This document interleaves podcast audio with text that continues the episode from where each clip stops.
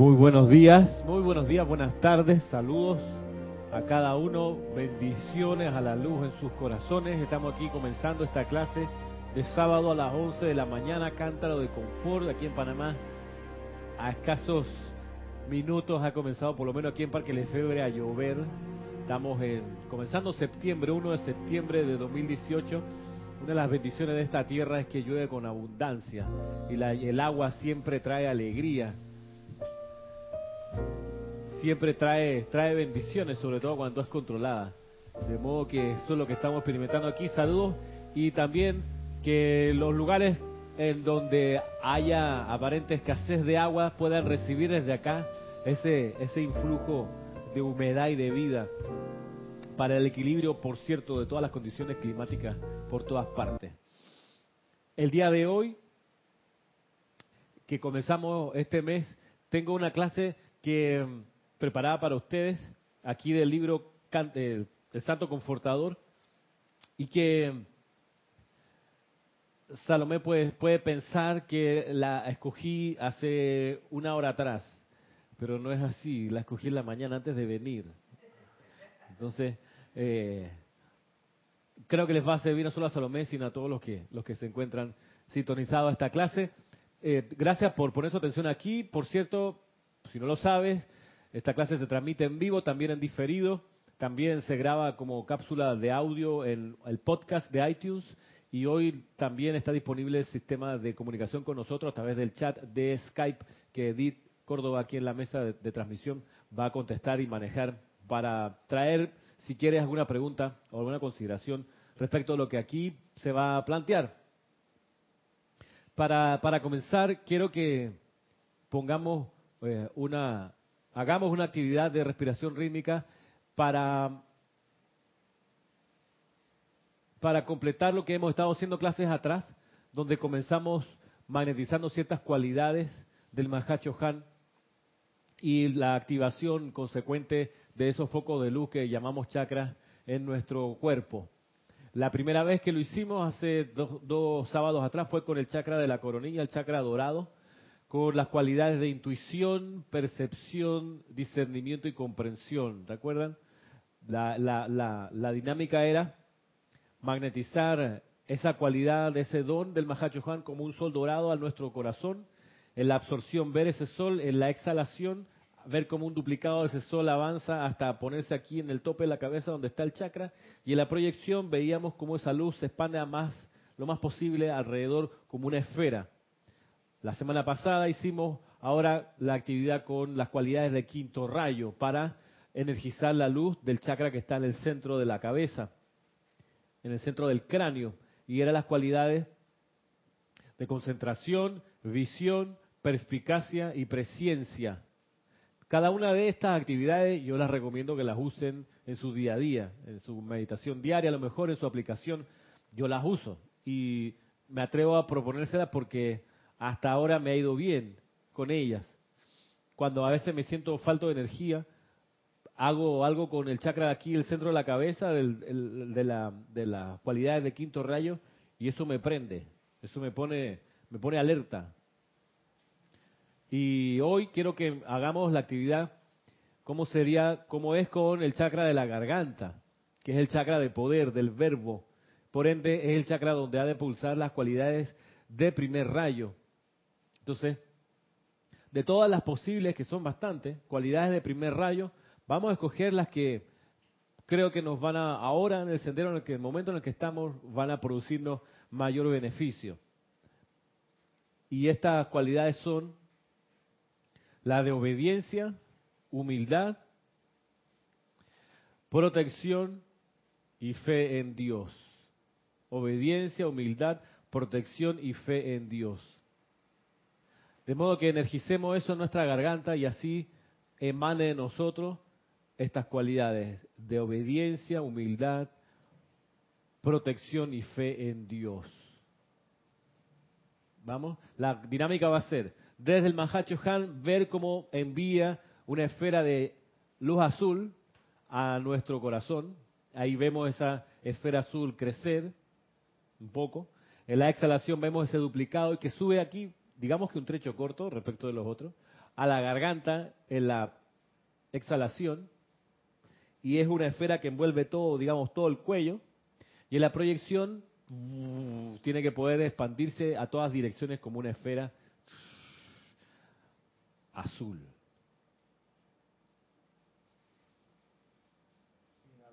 Inhalación al corazón, absorción en el corazón, vemos ese sol azul. En la exhalación vemos ese sol subir a la garganta y la proyección desde la garganta a todas direcciones.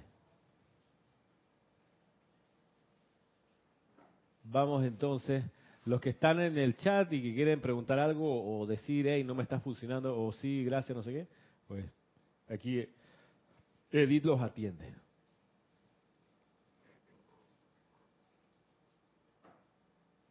Es siempre apropiado hacer una invocación antes de una actividad, como esta sobre todo. Así que vamos a, cerrar los ojos, a ver la llama en el corazón, la llama azul, dorado y rosa, con el dorado en el centro. Azul al lado izquierdo, rosa al lado derecho. Y vemos desde los planos superiores cómo viene la presencia del amado Mahacho Han el Santo Confortador con sus brazos abiertos y proyectando hacia nosotros un rayo azul a nuestro corazón. Por eso, en el nombre y autoridad de la presencia de Dios, yo soy, por el poder magnético del fuego sagrado investido en nuestros corazones, te invocamos, amado Mahachohan. Santo Confortador, te amamos, te reconocemos, te enviamos bendiciones y gratitud. Ven, Ahora te invocamos, ven, proyecta y flamea en nuestro corazón, en nuestro ser, tu don de obediencia iluminada, de humildad espiritual, de protección y fe en Dios, para que se irradie a través de nosotros y así seamos cada vez más confortadores, puntos de luz a través del cual el Espíritu Santo se manifiesta y se deje sentir aquí en las esferas inferiores. Gracias por responder este llamado.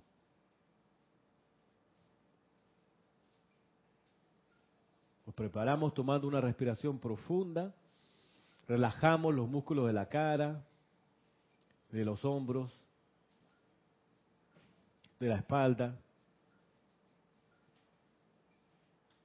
tomando una respiración profunda y a la cuenta de tres comenzamos. Un, dos, tres. Yo soy inhalando desde el Mahacho Han su obediencia, humildad, protección y fe en Dios. Yo soy absorbiendo desde el Han su obediencia, humildad, protección y fe en Dios. Yo soy expandiendo desde el Han su obediencia, humildad, protección y fe en Dios. Yo soy proyectando desde el Han su obediencia, humildad, protección y fe en Dios. Yo soy inspirando desde el Han su obediencia, humildad, protección y fe en Dios. Yo soy absorbiendo desde el Mahachohan su obediencia, humildad, protección y fe en Dios. Yo soy expandiendo desde el Mahachohan su obediencia, humildad, protección y fe en Dios. Yo soy proyectando desde el Mahachohan su obediencia, humildad, protección y fe en Dios. Yo soy inspirando desde el Mahachohan su obediencia, humildad, protección y fe en Dios. Yo soy absorbiendo desde el Mahachohan su obediencia, humildad, protección y fe en Dios. Yo soy expandiendo desde el Mahachohan su obediencia, humildad, protección y fe en Dios. Yo soy proyectando desde el Mahachohan su obediencia, humildad, protección y fe en Dios. Yo soy inspirando desde el Mahachohan su obediencia, humildad, protección y fe en Dios. Yo soy absorbiendo desde el Mahachohan su obediencia, humildad, protección y fe en Dios. Yo soy expandiendo desde el Mahachohan su obediencia, humildad, protección y fe en Dios. Yo soy proyectando desde el Mahachohan su obediencia, humildad, protección y fe en Dios. Descansen, respiren normalmente y véanse envueltos en esta luz azul del don del Mahachohan. Como sale desde su corazón y desde su garganta, la tuya, alrededor de tu cuerpo. Y con esa luz expandida, te pedimos, amada presencia, yo soy, mantén esta actividad eternamente sostenida, todopoderosamente activa y siempre en expansión.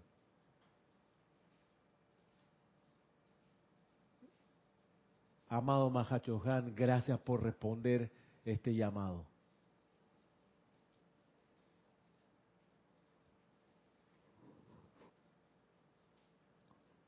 Muy bien, tomando una respiración profunda, les pido que suavemente abran sus ojos.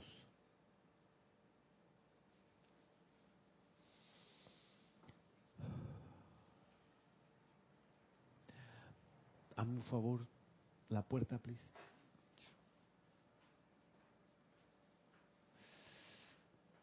Como les decía, la tiempo atrás, clases atrás, la venida del Espíritu Santo es cuando uno quiere que ocurra.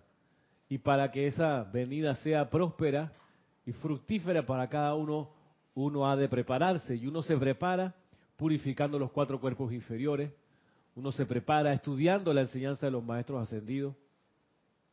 Cultivando una conciencia más elevada, más alegre, sin duda más pura. Y eso nos va a llevar a ir pasando en ese recorrido que hemos trazado tiempo atrás, en los que uno comienza como un estudiante de la luz, luego si encuentra que esta enseñanza le es interesante y le gusta y se entusiasma un poco más, no solo se queda como estudiante, sino que pasa de a poco a una conciencia de discípulo con un instructor, el instructor que le, le imparte la instrucción, quien sea, para que luego Así como no es objetivo, no es un objetivo que la persona se quede toda la vida como estudiante de la luz, tampoco es objetivo, no es el fin que el estudiante se quede toda la vida como discípulo de un instructor. La idea es que ese estudiante pueda de ser discípulo pasar a ser chela de un maestro ascendido. Y para ser chela de un maestro ascendido hay que tener una actitud y hay que tener clara algunas cosas. Entre ellas, tener clara la decisión que uno tomó tiempo atrás acerca de cuál maestro ascendido uno ha de representar en, el plano de la forma. Uno antes de encarnar y quizás por muchas encarnaciones ha ido buscando vincularse con más, con un maestro ascendido que con otro. Y por las encarnaciones hasta acá uno ha podido ir viendo que el plan que uno de los chojanes o un maestro ascendido, ese plan a uno le interesa más. todos los planes de los maestros son fabulosos, maravillosos, embelezantes, pero hay uno que siempre a uno le ha ido gustando más. Uno de esos planes de un ser de luz a uno le ha, le ha atraído más a lo largo de las eras. Y es algo que, um, no es secreto en tradiciones espirituales más, más arraigadas en la humanidad, como la, la del hinduismo, incluso como el budismo, donde los discípulos de un, de un gurú encarnado hacen votos y oración para que cuando vuelva a encarnar ese gurú más adelante, ese discípulo vuelva a encarnar otra vez como discípulo de ese gurú. Y así se van parejas de seres por mucho tiempo, encontrándose en las encarnaciones. Y yo pudiera pensar que también se encuentran en los planos internos cuando están pasando de una encarnación a otra. Y quién quita que incluso mientras están ambos encarnados, cuando están durmiendo, se encuentran también en los planos internos para otras prácticas y para más, expandir más todavía la luz de su, de su presencia yo soy. Es una, como le digo, una tradición que si uno lee un poquito la va a encontrar. Los yogis de la India que tienen sus discípulos van desencarnando y esos discípulos se van encontrando de encarnación en encarnación. Es un vínculo muy, interesante, muy feliz, eh, bienaventurado, por decirlo de otra manera. Eso también ocurre con los maestros ascendidos. Por eso cuando uno se encuentra con esta enseñanza hay algunos seres de luz que a uno como que le hacen más clic que otros. Y tú dices, ya, este ser yo lo conozco de alguna manera. A veces uno no sabe más que solamente una, percepción, quizás una intuición, un, un, destello en particular con uno de los maestros, que con el paso del tiempo uno va a darse cuenta que ese es un vínculo y esa chispa, esa, esa emoción, esa cosita que uno le hizo en el corazón es en realidad porque pertenece a una corriente de relación que viene desde hace mucho tiempo atrás. Eh, quizás por eso, Ramiro, pienso yo, no nos es difícil eh, aceptar el nombre de los maestros cuando, cuando nos los dan, a pesar de que venimos de otras áreas espirituales. Exacto, no nos parecen extraños. Yo recuerdo clarísimo todavía cuando yo teniendo 17, 18 años que yo iba a un taller de, de metafísica en otro, eh, cuando vivía en Chile, y me daba una especie de clase de metafísica. Hoy sé que no eran clases de metafísica per se, o no, no como las vine a aprender acá. Gabriela, júntame ahí, please, la puerta. Eh, sí me acuerdo clarito que cuando, en un momento que salimos de un taller a otro, el que daba, uno se tapa la boca cuando bosteza. Perdón la interrupción. Eh, decía que saliendo de un taller a otro, de la casa donde daban estas clases, eh, yo escuché que mi instructor de ese momento, Pedro se llamaba, le decía a otro de los que daban clases ahí, oye, y eso que Jesús es un maestro ascendido, ¿no? Yo nunca había escuchado hasta ese momento la combinación Jesús, maestro ascendido. Esas, esas palabras juntas, nunca la había escuchado hasta ese momento y a mí me sonó un campanazo. Y que, eh, me lo guardé, digo, no, no hice más aspaviento, pero sí recuerdo el momento, el lugar donde eso pasó. Viniendo de donde yo venía, de una, de una familia, una, una, tradición atea, donde no se creía en estas cosas, es más, había cierto, cierta, cierto sarcasmo respecto a las personas que tenían alguna fe. En mi casa era motivo de, de, de, de denigrar, de, de menos, de minusvalorar a los que tenían alguna creencia. En mi casa era así, desde siempre. Creencia religiosa. Entonces, algo en mí estaba buscando la, instrucción de los maestros y me llevó a ese taller de, taller de metafísica que me daban ahí y estuve en el momento, como les cuento, en un pasillo donde estas personas, una de ellas le dice a la otra, y eso, mira que Jesús es un maestro ascendido. Esa combinación de esas tres palabras me hizo como un gran despertar. Entonces, con el tiempo, cuando ya encontré acá la enseñanza, que de hecho la encontré buscando libros de metafísica y de cuestiones espirituales en una librería, en la librería cultural de ahí de, de, la Cuchilla de Caledonia, de por ahí ese sector, que vi un libro donde tenía dibujos de los maestros. Eh, y era un libro creo que de la teosofía o de, de, esa, de esa... Entonces vi otra vez Maitreya, ups, vi, qué sé yo, Kusumi, ups, y todo, y de repente, creo que en La Rocha encontré el libro Meditaciones Diarias que lo vendían allí. Ve, hay clases de esto, porque decía clase gratis todos los días. Entonces llamé y empecé y vine a la clase y ya conocí entonces el resto del despliegue de la enseñanza de los maestros en este siglo XX. De modo que cuando luego me fue enterando de cada uno de los chojanes, de cada uno de los maestros, de cada uno de los retiros, de las cualidades, de los arcángeles, de los Elohim. Después de un tiempo ya me quedó como más claro que maestro ascendido me hacía esa sintonía especial que no era Jesucristo ascendido, eh, ese fue como la puerta, sino otro ser que de repente cuando luego leo su enseñanza me encanta esa radiación, cómo él dice las cosas. Yo a veces paro, cierro el libro y, dejo leer, digo, maestro, tú sí, tú, sí explicas bien ahí en la vida, me encanta cómo tú hablas, yo, ojalá un día yo pueda escribir como tú escribes, chuleta, te amo hermano, te doy gracias, qué maravilla, qué cosa espectacular eres tú. En serio, paro. Se acabó el estudio, hasta ahí llego. No, en serio, me, en un párrafo digo, no hombre, no, está, solo tú puedes decir la cosa así.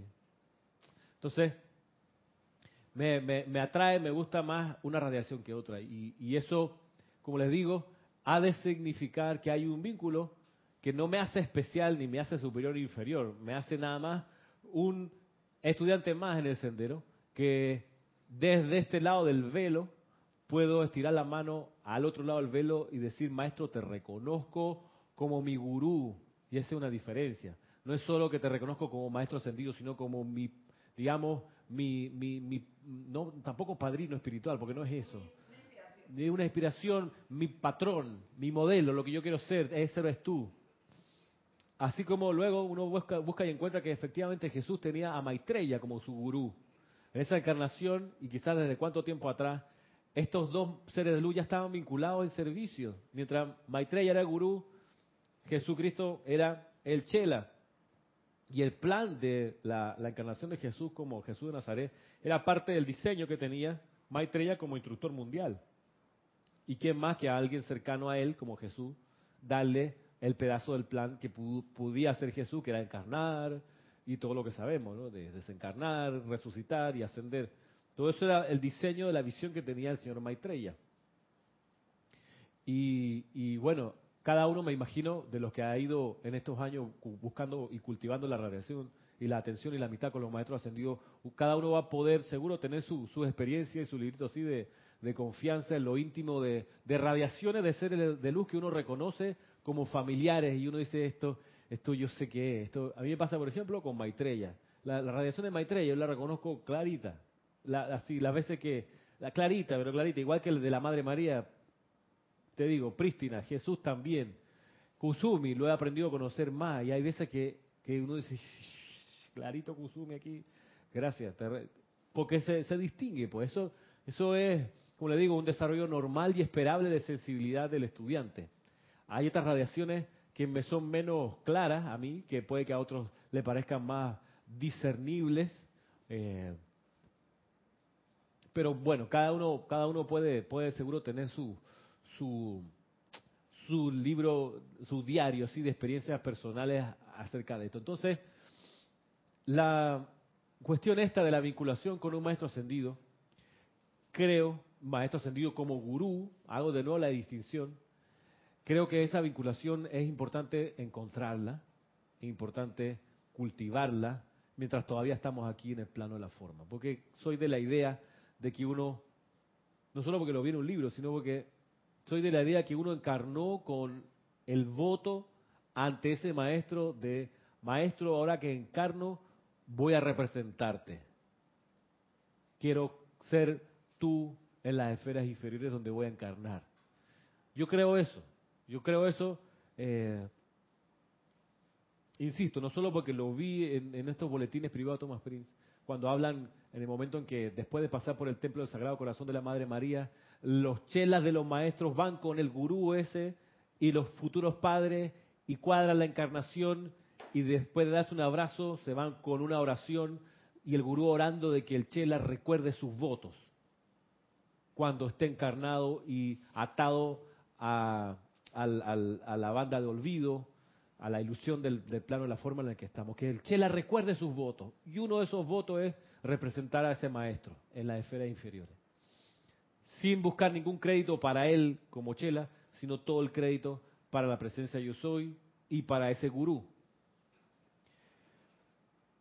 De ahí que yo los invito a buscar en lo interno, orar, para que esa identidad de ese ser de luz se les devele, se les devele lo antes posible para que no se pierda más tiempo sin cumplir ese voto de los varios que creo hemos tomado. Otro de los votos que tomamos masivamente fue asistir al Maestro Ascendido San Germain en esta edad dorada para establecer las corrientes espirituales del séptimo rayo.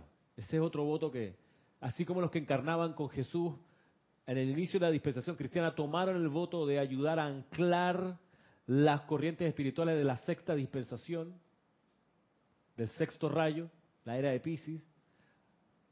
A la vuelta de los años, después de dos mil años, los que estamos aquí encarnados tomamos esa, ese voto de decir, mira, con el, la rodilla en el piso, la mano en el pecho, hago el voto que cuando encarne voy a asistir al Maestro Ascendido San Germain en, el anclaje de las corrientes espirituales de la dispensación del séptimo rayo, para que esas corrientes espirituales se expandan por toda la humanidad en este periodo de dos mil años. Ese es uno de los votos que, sí tomamos. Pero hay un voto, digamos, ese es masivo, de, grupos de gente, eh, por no decir toda la humanidad. Pero sí hay un voto individual que uno toma con el gurú. Y uno dice, mira, ahora que, ahora que encarno un maestro, eh, quiero poder recordar que tú eres mi gurú y poder representarte dignamente con tus cualidades aquí. No para que la gente me vea a mí, ni para que te vea a ti, sino para que la gente vea a su propia presencia yo soy con el estímulo aumentado de tu radiación. Yo puedo ser, como decía Jorge, yo soy bueno, pero no tanto. Y hay cosas que a mí me salen bien, pero me salen espectacular debido a la radiación de los maestros. Y, y él decía, en un plan de humildad, debo reconocer eso. O sea, yo puedo destacarme, ¿no? Pero esto descollante que me ocurrió, no fui yo. Eso para mí ningún aplauso, sino toda la presencia que yo soy y al maestro. Es así como el Mahacho Han, el Santo Confortador, tiene este extracto que se llama Eterno Vínculo de Servicio.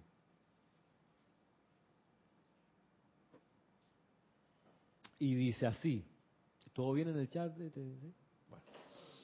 Dice así el amado Mahacho Han. Constituirá para ustedes una gran alegría y felicidad liberar la vida a punta de amor será una experiencia feliz y gloriosa para mí el tener chelas por todo el mundo actuando como conductores de mi presencia confortadora en sus propias esferas de influencia. Y lo mejor de todo, la luz del, mundo aumentará por este ímpetu adicional sobre todas nuestras partes. Así, somos atraídos y reunidos en servicio mutuo para beneficio de toda vida ensombrecida y aprisionada. Este es un vínculo más fuerte que cualquier vínculo terrenal y dura por toda la eternidad. Gurús y chelas que de tal manera sirven en conjunto se convierten en hermanos y hermanas de luz y hacia adelante y subiendo sobre la escalera de la evolución, el vínculo cósmico se hace cada vez más fuerte y poderoso mediante el amor. El gurú, maestro ascendido, no puede servir en este mundo de la forma excepto a través de chelas que estén dispuestos a aceptar sus lineamientos y asistirle en su servicio. De manera que a todos ustedes que fervorosa y diligentemente desean ser presencias confortadoras, les estoy muy agradecidos. Muy agradecido. La aceptación de un chela por un ser ascendido lleva consigo una gran responsabilidad. Porque el maestro ascendido conoce tanto las fortalezas como las debilidades del chela. Y de buena fe se ofrece de voluntario a asumir el karma del chela si después de entrar por las puertas del nacimiento dicha persona no realiza su voto de ayudar a expandir la luz del mundo. Si el Chela sí realiza ese voto, oh cuán feliz estaremos por él y por el mundo que se beneficiará por su luz. Por cada 100 chelas que de esta manera son aceptados, aproximadamente tres tienen la perseverancia para continuar en su servicio asignado durante toda una encarnación. A los demás Descansando por un tiempo, servimos vertiendo luz adicional desde nuestros propios cuerpos causales al interior de los estratos emocional, mental, etérico y físico de la Tierra a través de todo canal armonioso que podamos encontrar. O sea que, entre otras cosas, si el Chela no cumple su voto, no te dejan tirado, no te dejan, no te, abandonan, sino que dice, que a ellos, descansando por un tiempo, servimos vertiendo luz adicional desde nuestros propios cuerpos causales al interior de los estratos emocional, metérico, y físico de la Tierra, a través de todo canal armonioso que podamos encontrar. O sea, siempre uno permanece como bajo custodia del gurú. Si no, uno no hizo el servicio activo porque se cansó, porque se le olvidó, porque se distrajo. Si no lo logró, pues el maestro igual, por donde pueda, va a estar, dice aquí, enviándole luz adicional a través de todo canal armonioso que pueda encontrar. O sea, el maestro está buscando esos canales todo el, canales todo el tiempo. Sabe dónde están sus hijos, sus chelas, y sé cómo todo el tiempo velando por ellos, enviándole luz a través de todo canal armonioso que pueda encontrar. O sea, siempre velando por él. Mira tú. Qué amor más grande, ¿no? Porque, mira, humanamente uno uno dice, bueno, que se pudra. No hizo, exacto, se le olvidó más todo el amor que le di, el entrenamiento, y, resulta que no que está ocupado ahora, maestro, tú tienes que entender la necesidad, ¿no? Tú sabes, la familia, las distracciones o las obligaciones, pues, matrimoniales, no sé qué. Y en vez de mandarlo a rodar el maestro con una patada en el trasero, malagradecido, peladito de porra, en vez de estar en ese plan, el maestro, no importa, te dejo descansar y donde pueda te va a seguir enviando luz, pero además de su propio cuerpo causal. O sea, ya no, ya no, ya no, ya no puede traer más luz desde los seres superiores a él, sino que saca de sus propios ahorros el maestro, el gurú, para cuidar a ese hijo. Mira el amor tan grande, a ese chela.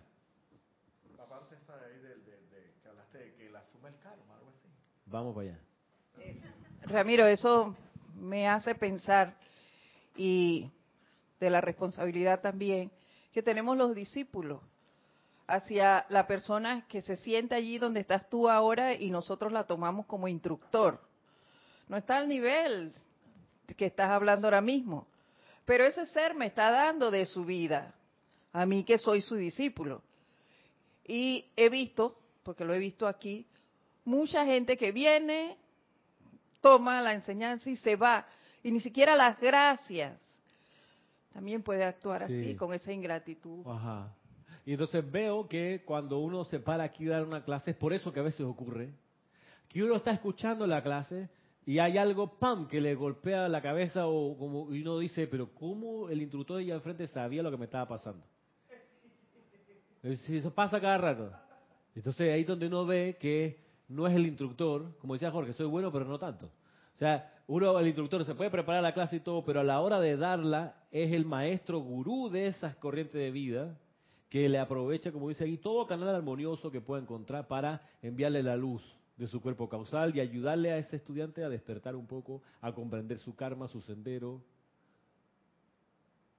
Me acuerdo una, que algunas veces le dice al instructor lo que le está pasando y otras veces ni siquiera ha hablado con él y la respuesta le llega. Ah, exacto, exacto. Sí, hay, hay, una, hay una anécdota de Leadbeater, el obispo Leadbeater de, de la Teosofía, que, que está en, en este libro donde están los comentarios de él, pláticas sobre el sendero del ocultismo, eh, donde Leadbeater dice que en una ocasión un señor, terminando Leadbeater su conferencia, un señor muy ofuscado, se puso, caminó desde el puesto que estaba hasta adelante del escenario donde estaba Leadbeater y lo encaró y le dice y le dijo, oiga, ¿usted por qué me exhibió así en público? Usted no tiene derecho a hablar de mis problemas ante todos aquí.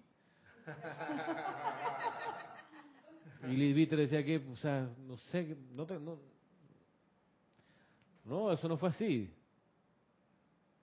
Usted recibió lo que el maestro le estaba enviando, que, es, que fue a través del canal, en ese momento que, fui yo, eso es otra cosa, pero no me eche la culpa a mí. O sea, pero pasa mucho, mucho eso. Entonces es, donde uno reconoce que está el gurú velando todavía por uno y aprovechando cada avenida armoniosa para llegarle a uno con su luz de su propio cuerpo causal.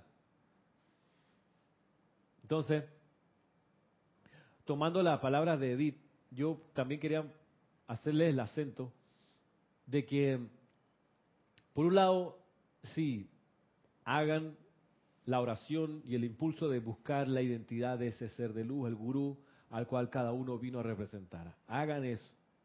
Pero también eh, hagan la parte de abajo de la actividad, en el sentido de que, de que parte del entrenamiento del, del, discípulo para cuando sea chela, parte del entrenamiento es ser agradecido con el instructor.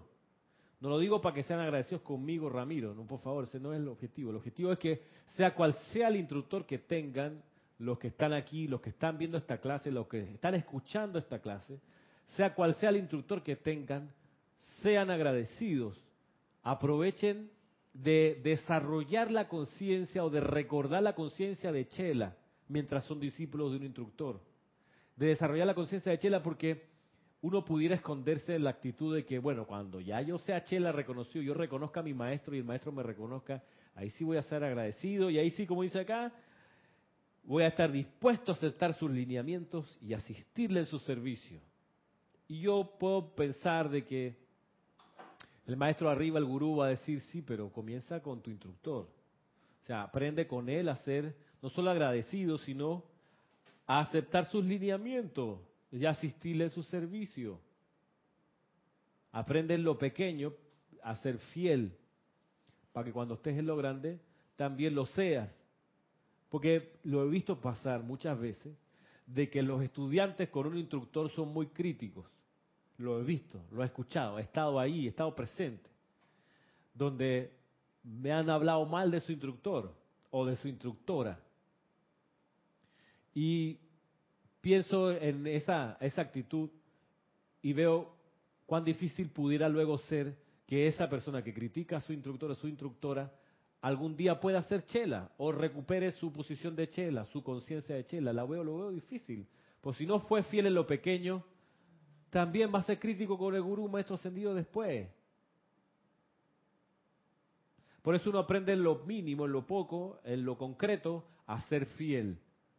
Y lo digo además porque a diferencia del gurú maestro ascendido, el instructor no ascendido tiene karma que resolver todavía, por eso está en la encarnación. Y tiene fallas de carácter todavía que resolver, por eso está en la encarnación. Y tiene una experiencia parecida a la del estudiante, del discípulo, parecida, porque ese instructor también está en la escuela, también está aprendiendo. Entonces, el, discípulo, por eso te decía, por eso dije que, Salomé va a pensar que yo escogí la clase después de que conversé con ella. No, yo la cogí en la mañana más temprano. Pero hay que ser no solo agradecido con el instructor que uno tenga enfrente, sino también compasivo y comprensivo cuando lo ve a ese instructor o a esa instructora cometiendo errores, que para uno como discípulo son errores. Yo veía a veces a Jorge en ese plan y decía, pero mira, ¿por qué actúa así? No es justo, o no está bien, eh, no está, no está eh, haciendo un trato conmigo como creo que debiera ser. No me conoce. Yo decía varias veces y, y, y salía echando humo, crítico. Hasta que entendí esto, que cómo uno va a ser chela de un maestro si es crítico, malagradecido con el instructor que uno tiene enfrente. Que el instructor que uno tiene enfrente ha tenido, si no todo perfecto, por lo menos el coraje suficiente para abrir una clase. Y digo que coraje porque se requiere coraje, se requiere aguante espiritual, esa cualidad del cuarto rayo, se requiere eso, ¿verdad que sí? Porque el andar para el instructor se pone duro, ¿verdad que sí?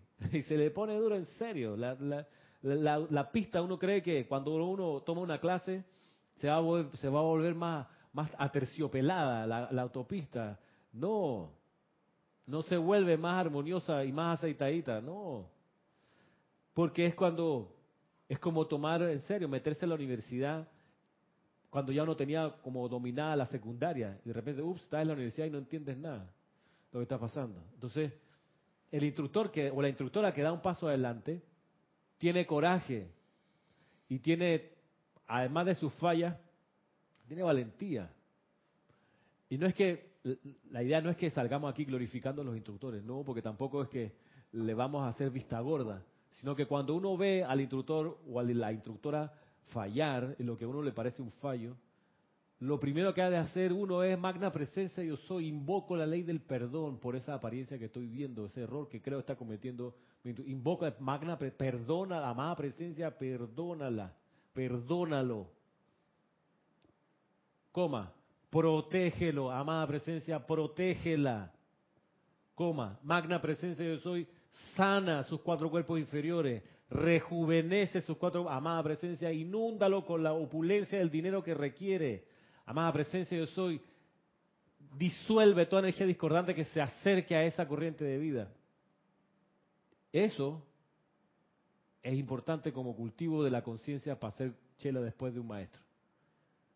Y ahí no hay que ser tacaño en la oración para proteger y bendecir al, al, instructor o a la instructora. Porque en serio, si no fuese porque esa persona dio un paso adelante en su momento, uno no estaría en esto. Uno no había encontrado la enseñanza o no la habría encontrado así como la encontró. Porque a veces he visto en otros países los instructores que están allá, hey, de su bolsillo sostienen los grupos, los arriendos, los alquileres local, pudiendo destinarlo para sus gustos personales, con familiares. Yo los conozco, yo, yo sé varios que de su plata del bolsillo, sabe que mi quincena, esto me parece más importante, y fa, porque todavía los estudiantes no tienen la conciencia de devolverle al grupo una donación amorosa para que se sostenga el local, y el instructor saca de su bolsillo, aquí está. O sea, incluso privándose él porque cree y vio que el plan mayor es que la enseñanza le llegue a la gente. Entonces, y a pesar de eso, se encuentra con estudiantes mal agradecidos que pisotean esa, esa valentía y ese arrojo, digamos inclusive esa temeridad del instructor, porque a veces, ¿sabes la diferencia entre valentía y temeridad? La valentía es que uno conociendo el peligro, el valiente, lo enfrenta, ese, ese es, pero el temerario es el que se lanza sin ver los, peligros. Ese es temerario, o sea, porque, y entonces se pone más en riesgo y muchos instructores comienzan grupos de manera temeraria. Pero eso es valioso. Eso es valioso y requiere el reconocimiento del estudiante en algún momento en su madurez, que el estudiante diga, ¿sabe qué? Yo no, no puedo seguir hablando mal, pensando mal, juzgando en secreto o compartiendo con mis hermanos las fallas que veo de mi instructor o mi instructora.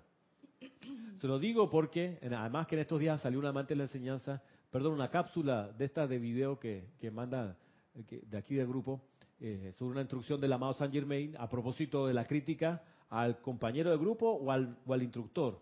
Hay, una, hay un, video de eso de YouTube de dos minutos y pico sobre esto, una enseñanza de Saint Germain, con, con audio y con imagen.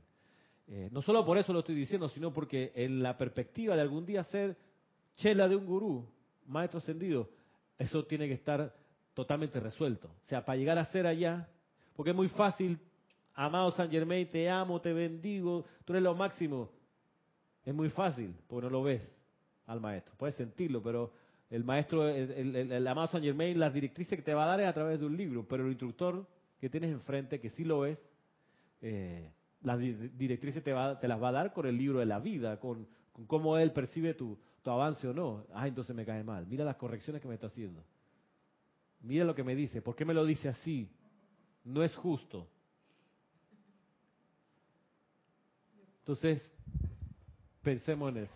Yo voy a, voy a aprovechar el momento, porque creo que es muy propicio para, para pedirte perdón desde ya por, por cada equivocación o aparente, como dices tú, que yo pueda tener, como humanamente hablando, pues en mi personalidad, o sea, de repente que, te lo puedo decir, o sea, honestamente, de repente que veas que no me, no me afilo, me refino en algo como, como de repente tú aspiras que yo pueda hacer. Hablo por mí, hablo por mí. Quisiera hablar por mis hermanas, pero no puedo. Cada quien habla por sí, por sí mismo. Y de verdad, porque te, te pido perdón desde ahora. si de repente no, no, en un momento determinado no estoy a la altura. Pero la verdad yo, yo te considero, yo te, te respeto mucho y te, y te considero mucho porque sé que, que, que, eres, una persona muy entregada a esta, a esta enseñanza y, y, y, bueno, esto, la verdad, en ocasiones me siento como que no voy a dar la talla, pero no, no me da la gana. Tengo que dar la talla porque no es mi personalidad la que va a dar la talla, sino que es la, la presencia de Dios en mí. Entonces, desde ahora te pido perdón si en un momento determinado esto. Yo, yo, te perdono. Todavía, todavía, no veo una causa real para pa odiarte, pero te perdono. Ah, chada. bueno, yo Acá el micrófono, no sé si está abierto. Sí. ¿Sí?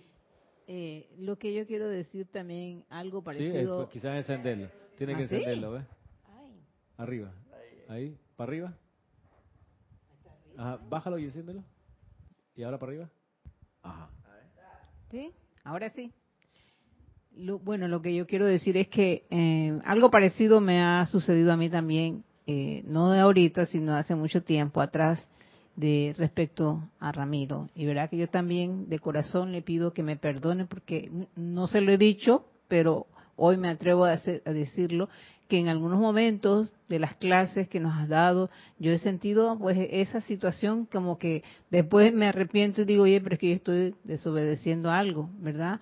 Entonces, pero inclusive en algún momento atrás me sentía también con el deseo de cambiar de instructor, pero sabes que recuerdo que creo que es el amado Mahashohan que siempre nos ha dicho que antes de empezar una clase, pide por esa bendición, por la iluminación de este instructor, para que puedas comprender lo que él nos dice a través de ese instructor. Y esto es lo que me ha llevado realmente a que digo, ¿por qué voy a cambiar? Si Ramiro siempre ha sido una persona que se ha preocupado por mí, por mí, por, ¿cómo decir? este Porque yo mejore. Entonces yo digo, no puedo ser desagradecida con todo lo que me ha dado y me sigue dando. Digo, en verdad que ya dije, aquí me quedo hasta el final, con Ramiro. Aquí muero si hay así porque es verdad, Ramiro, verdad que yo ahora comprendo todas tus cosas porque tú trabajas a través de la presencia, trabajas a través de ti, perdón, eso es lo que quiero decir. Entonces yo digo, ¿qué más que siento que en verdad eres un buen instructor para mí y que me ha enseñado muchísimo cómo yo voy a ser desagradecida. Al contrario. Igualmente te perdono. Por lo menos sabemos que, que, que, cualquier cosa vas a tener una, una discípula, por lo menos.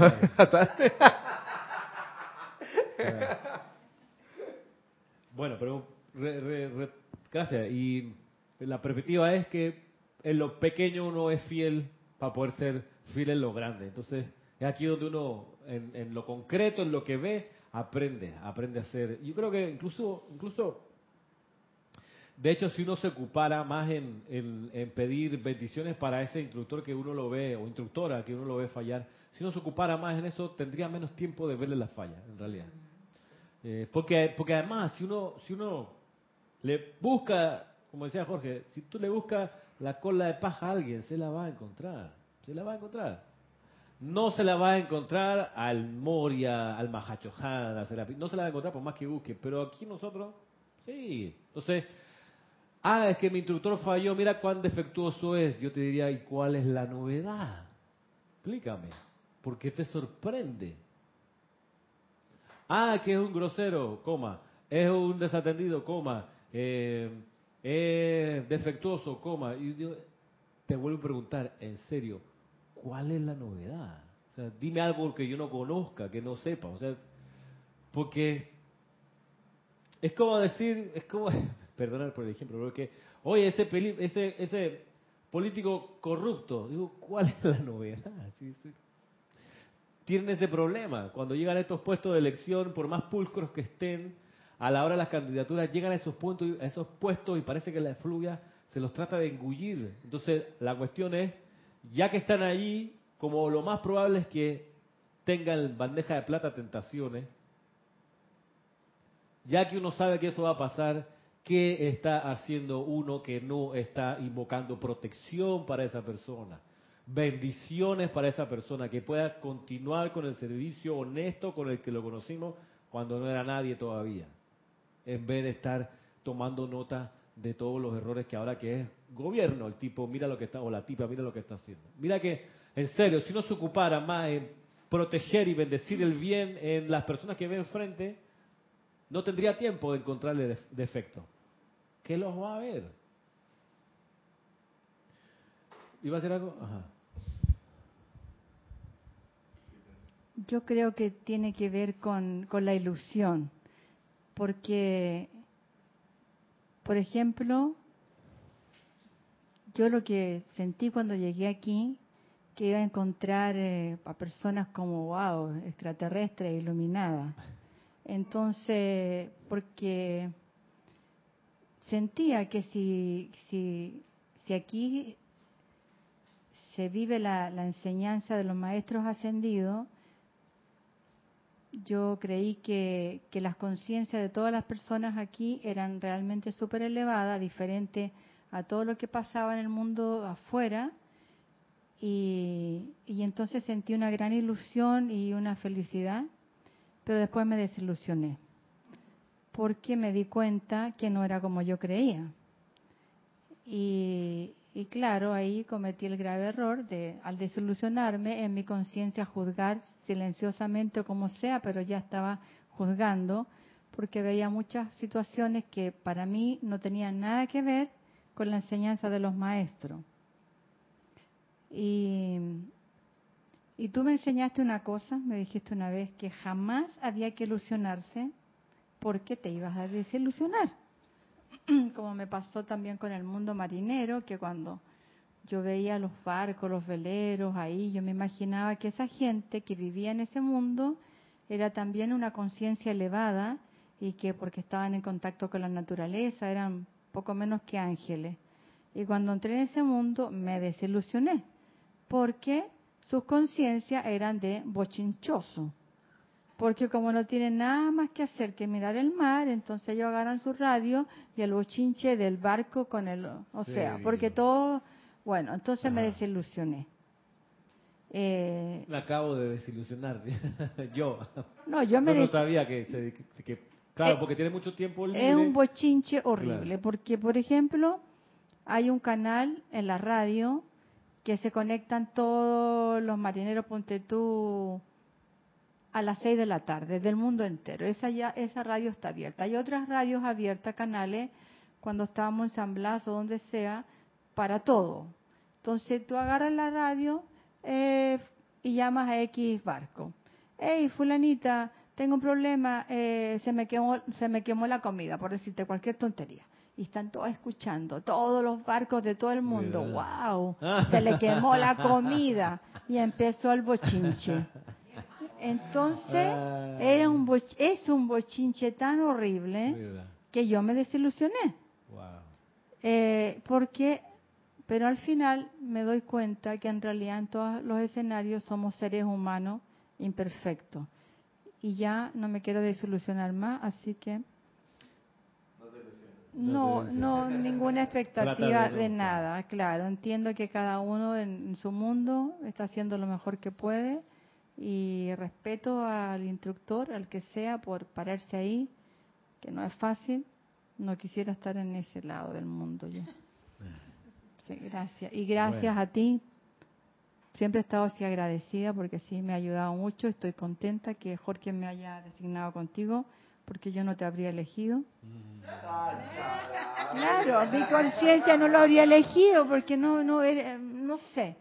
Pero me encantó y la, la paso bien y he aprendido muchas cosas y gracias, gracias de corazón. A la presa. No hay que ilusionarse. No hay que ilusionarse no hay que ilusionar. Si no, vamos a terminar cantando esa de Juan Luis Guerra. Eh, ya no volveré a querer, ya no volveré a querer, ya no volveré a querer. A propósito de una institución amorosa. Tampoco así. Lo que sí es que, que quisiera ya para ir terminando volver a leer la parte en concreto donde el amado Mahacho Han se refiere a la relación entre el maestro ascendido y el Chela. Dice así, el gurú maestro ascendido no puede servir en este mundo de la forma, excepto a través de chelas que estén dispuestos a aceptar sus lineamientos y a asistirle en su servicio. De manera que a todos ustedes que fervorosa y diligentemente desean ser presencia confortadora, les estoy muy agradecido. La aceptación de un chela por un ser ascendido lleva consigo una gran responsabilidad, porque el maestro ascendido conoce tanto las fortalezas como las debilidades del chela. Y de buena fe se ofrece de voluntario a asumir el karma del chela si después de entrar por las puertas del nacimiento dicha persona no realiza su voto de ayudar a expandir la luz del mundo. Una pregunta, una pregunta. ¿Cuándo una corriente de vida se convierte en un chela? Una corriente de vida se convierte en un chela cuando logra ver el plan divino a través de los ojos de ese maestro. Le gusta ese plan, lo hace suyo y entusiasma a las personas con ese plan que es del maestro ahí estamos hablando de un chela. Y esa es, una, una relación de amistad y de amor, de servicio mutuo, de, de, estar pendiente de por dónde el maestro a uno le pudiera enviar una indicación para agarrar rápidamente esa indicación y por ahí continuar desarrollando lo que uno vislumbró que es el plan. Por eso, por eso uno estudia la enseñanza y uno mira y lee Y a veces uno está leyendo y se le ocurren cosas y uno ha de ponderar. Sobre todo luego que uno, que uno encuentra esa identidad de ese gurú que uno dice, este es el maestro al que yo vine a representar.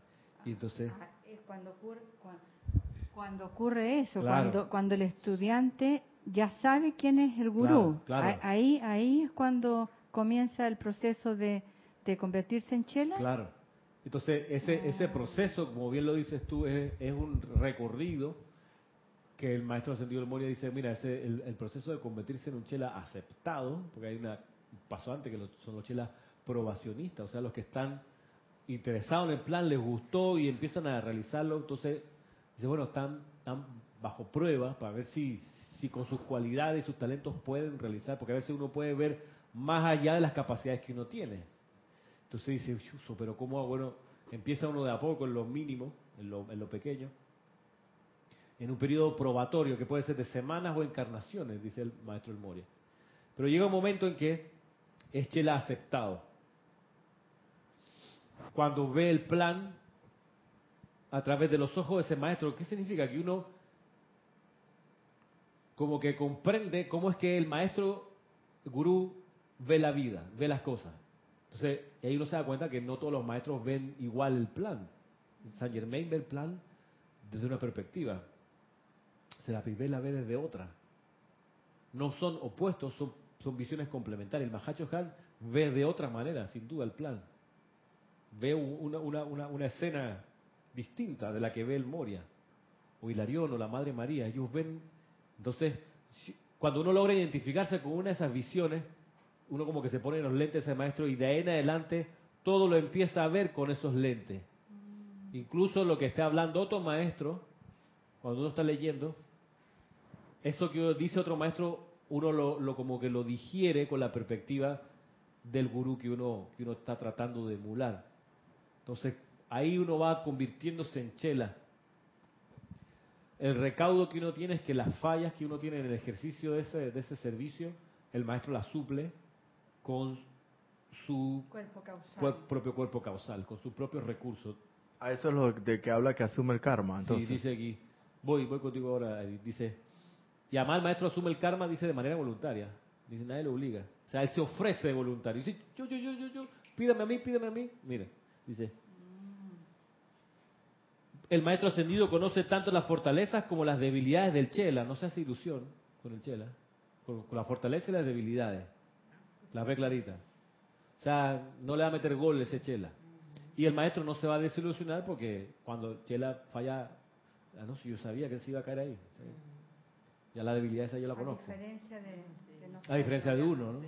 Que cuando ve caerse el otro, ¿viste? Ah, no, acá el maestro, no, ya sé. Entonces, y es más, me imagino que ora, más presencia, ayúdale a fortalecer esa debilidad, coño. Entonces, el maestro conoce tanto las fortalezas como las debilidades del Chela y de buena fe se ofrece de voluntario a asumir el karma del Chela si después de entrar por las puertas del nacimiento dicha persona no realiza su voto de ayudar a expandir la luz del mundo. Si el Chela sí realiza ese voto, oh, cuán feliz estaremos por él y por el mundo que se beneficiará, por su luz. Por cada 100 chelas que de esta manera son aceptados, aproximadamente 3 tienen la perseverancia para continuar en su servicio asignado durante toda una encarnación. 3, el 3%. entonces. Mira el margen que manejan los maestros. Y de esos 100 que pudieron calificar como chela, yo imagino que el maestro dice, todos estos son fantásticos, esta gente es fabulosa, muchachos y muchachas, wow. Y se van con un abrazo y un beso en la frente, mi hijo, te amo. Vaya la encarnación, yo estoy velando por ti desde acá, tranquilo. Nos encontramos al regreso, vas con mi bendición. Y 97 se le cae, hermano. Y no se, no se, no se, porque no se ilusionan, no se desilusionan, pero además como que no se desaniman. Dicen, no importa, estos tres me, me tienen arrebatado, los otros 97 también, y un poco de paciencia, yo sé que a la próxima lo van a lograr. cada 100 por un maestro. Por Tres. Por uno, sí. Tres de cada cien, por un maestro. Es como una proporción. Un maestro asume digamos 100. Que, digamos que 100. un, o- un porcentaje así, eh, O, o 300, no- 390. proporciones guardadas, ¿no? Ajá. Mutandis, mu- mutatis mutandis. O sea, un poco acomodando la cifra. Sander Cha- Sánchez desde Vancouver. Dios te bendice, Ramiro, y a todos hermanos queridos. Igualmente. Bendiciones.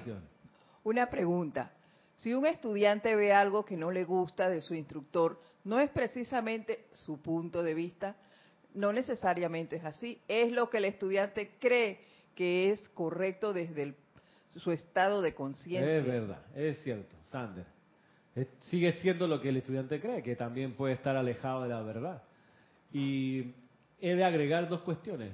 Una, Sander, es que cuanto más el estudiante se deje permear por el fuego sagrado y por las cualidades de los maestros en las actividades del grupo, cuanto más eso ocurra, el estudiante va a ir desarrollando mayor percepción espiritual, mayor sensibilidad, mayor grado de alerta y sin duda que va a poder ver mejor, y de eso en parte se trata, ve mejor sin ilusión la vida a su alrededor. Entonces es ahí donde, claro, le saltan más con más elocuencia defectos que antes no veía por su propia dormición y por, por la propia eh, efluvia que tenía en los ojos, en la visión, ese estudiante. Pero a medida que medita, a medida que usa la llama violeta, a ese estudiante se le, se le despeja la, vis- la vista, ve más claro. Es como quien aprende una disciplina y tú como estudiante de música, por ejemplo, al principio, en el primer año de música eras desenojadísimo y para ti todo el mundo cantaba bien. Quinto año de educación musical, tú dices, "Nah, espérate.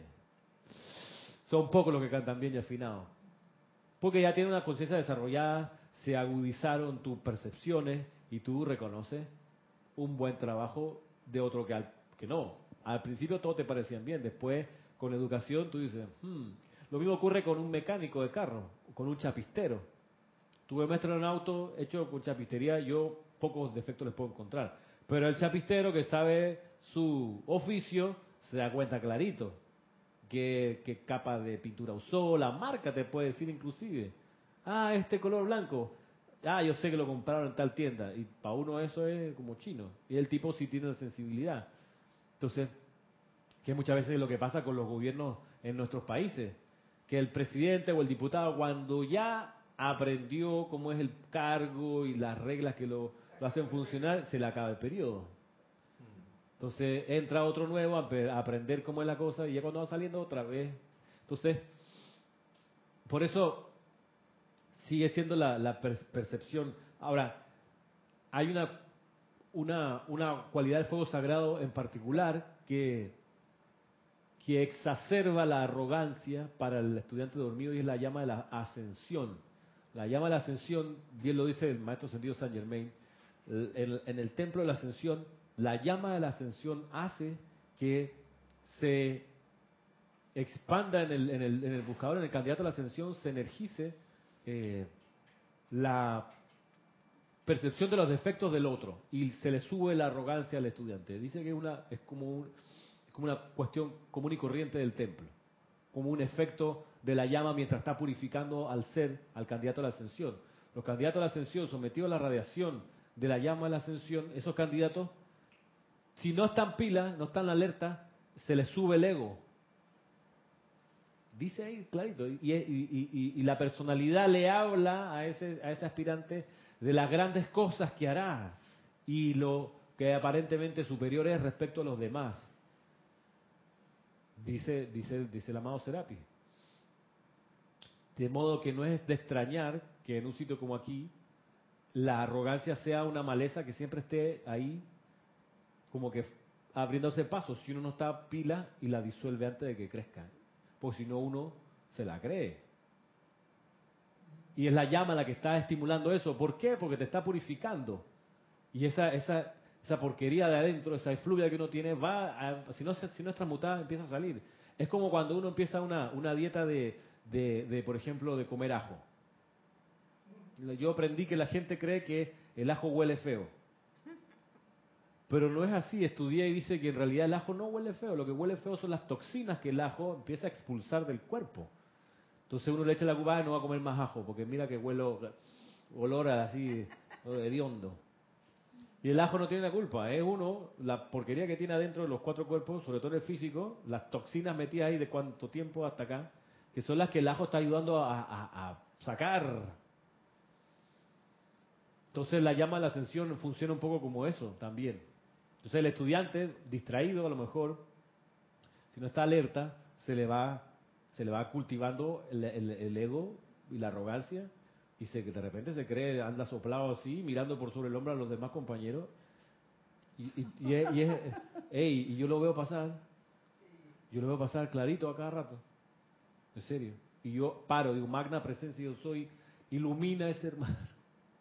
Ilum- bájalo de la nube, bájalo, bájalo de la nube, que la caída esa va a estar dura. Cuando se desilusione y se dé cuenta que no es tan maravilloso como cree que es. Porque los logros que está haciendo no son de él, pero él cree que sí. Se cree la gran vaina. Yo sé que se la está creyendo. El humo y la mierda. Cuando uno da de arrogante, anda hasta aquí de pupú. Por eso, en serio. Por eso la gente más creída.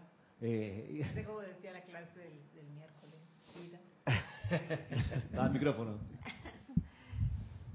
Es, es como lo que dijo eh, Kira, que lo peor, o sea, que lo, ¿cómo decir? Que esa arrogancia, realmente, si tú no llegas a ser humilde, de nada te sirve aprender y haber aprendido todo si no tienes nada de humildad. Pero es parte de la, digamos, es parte de la, no, no quiero decir de las reglas del juego, pero parte de las condiciones del territorio. Condición de que el, ego se suba y la arrogancia y la- el sentimiento de superioridad se suba. La, idea es que se suba es para que uno lo transmute pronto, apenas empieza a surgir y por eso el hábito así, eh, quizá, eh, eh, digamos, monótono y rígido de cuando uno hace algo que uno cree que le salió bien, de una vez, amada presencia, yo soy tuyo, es el reino, el poder y la gloria. Tuyo es el reino, el poder y la gloria.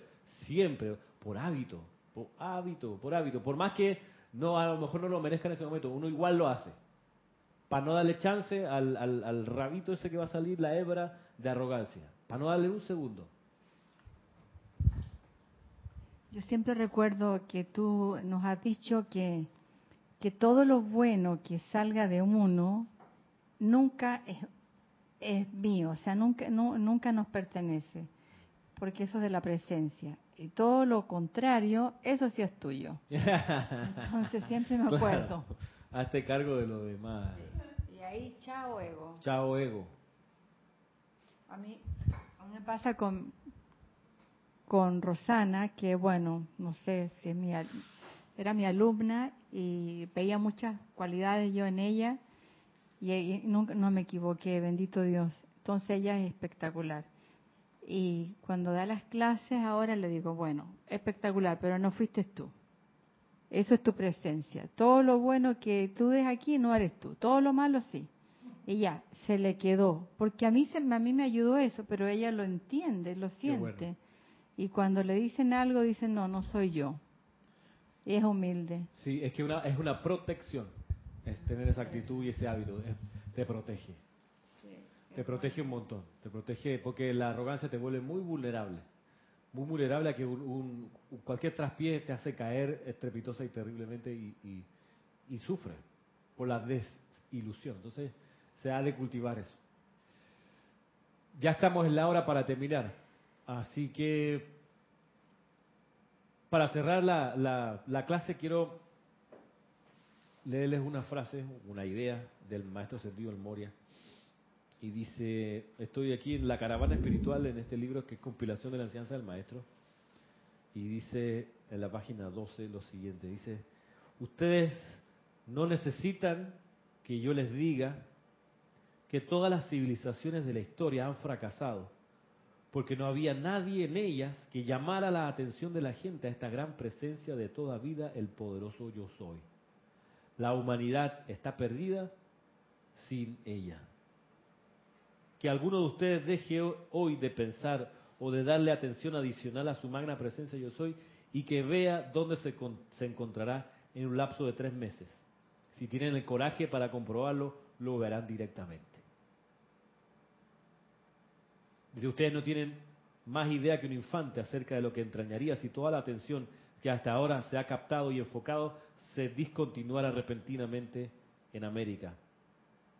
¿Qué suponen que pasaría en un lapso de tres a seis meses? Me refiero tanto individualmente como nacionalmente. Todas las civilizaciones de la historia han fracasado porque no había nadie en ellas que llamara la atención de la gente a esta gran presencia de toda vida, el poderoso yo soy. La humanidad está perdida sin ella. Muchas gracias, será hasta el próximo sábado a las 11. Mil bendiciones a cada uno.